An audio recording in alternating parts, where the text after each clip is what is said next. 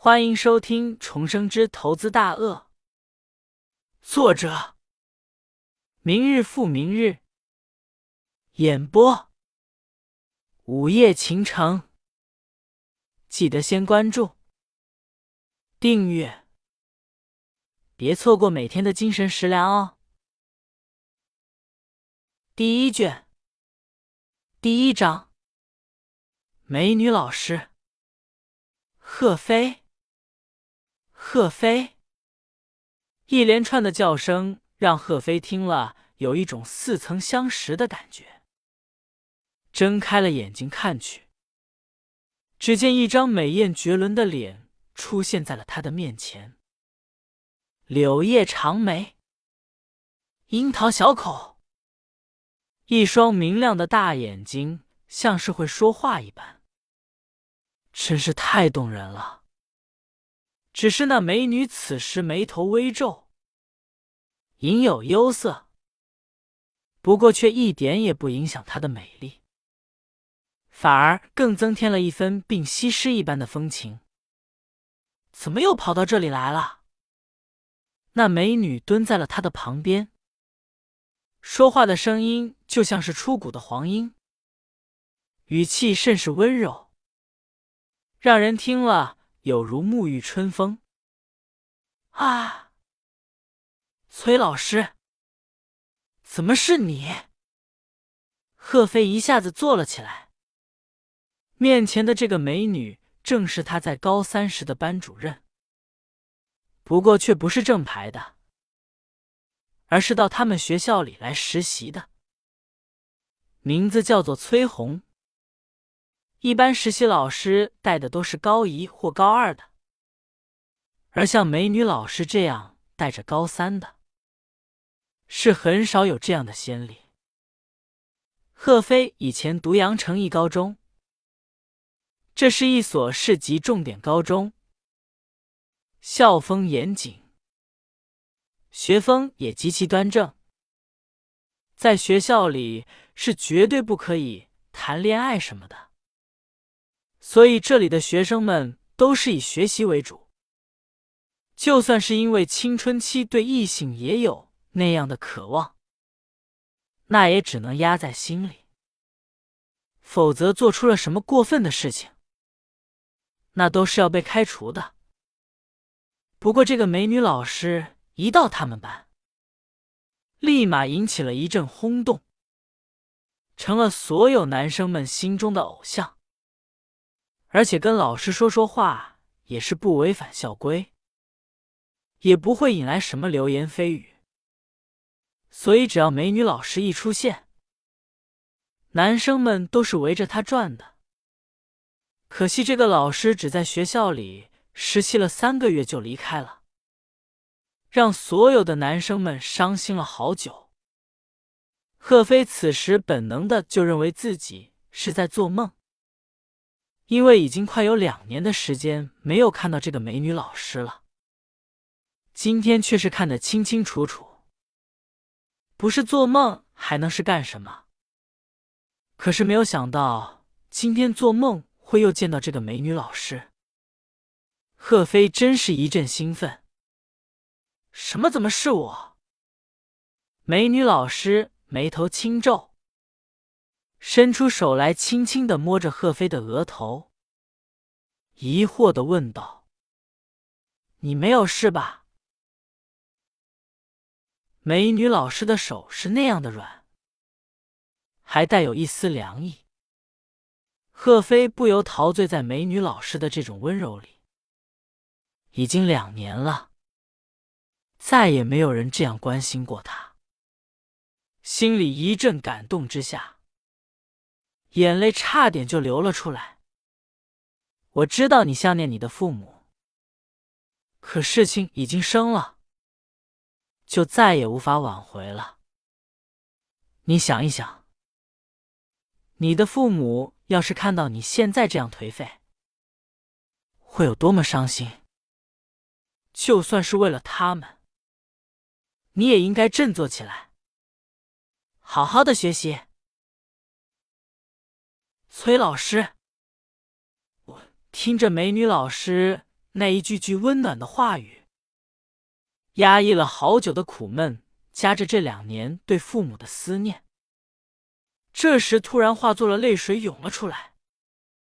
男儿有泪不轻弹，但在梦中自然不同，尽可以泄自己的情绪。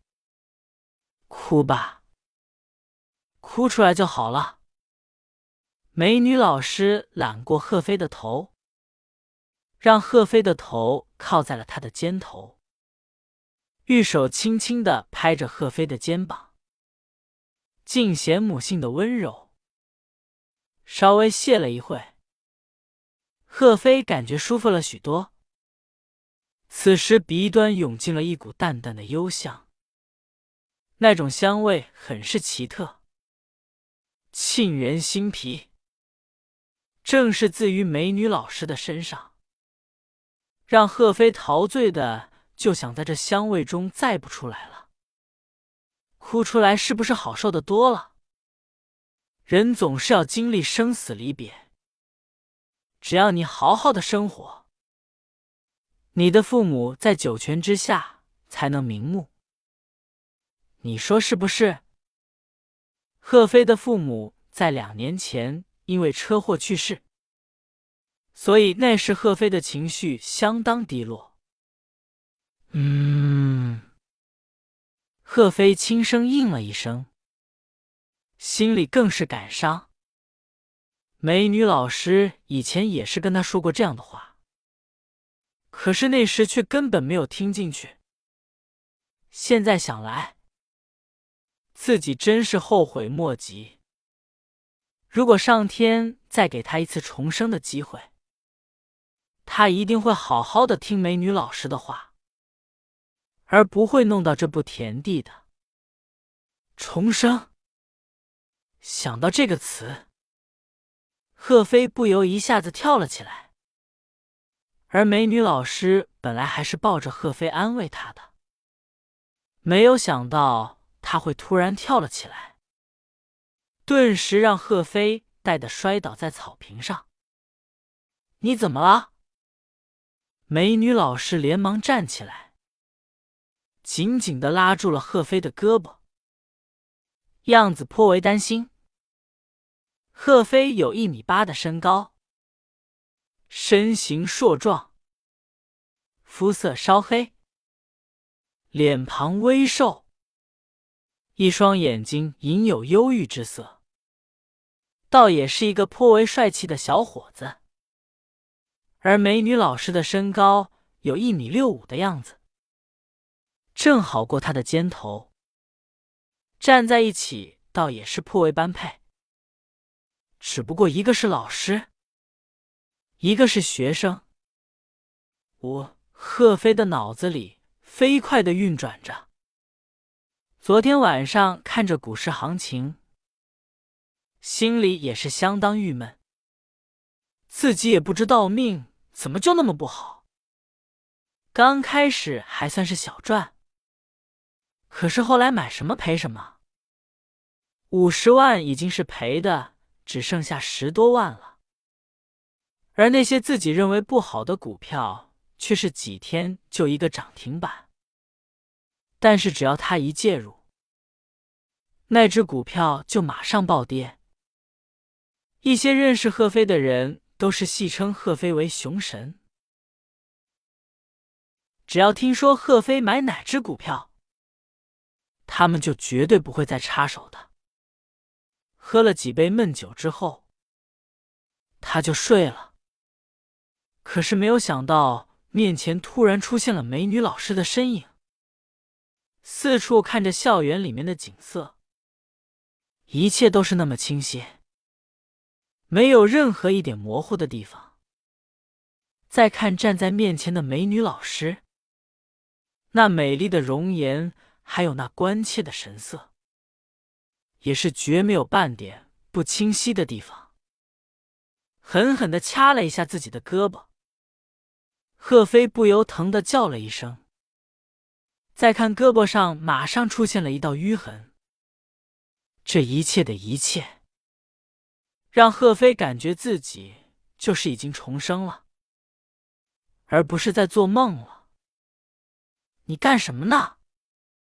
美女老师看着贺飞不正常的举动，连忙拉住了贺飞的胳膊。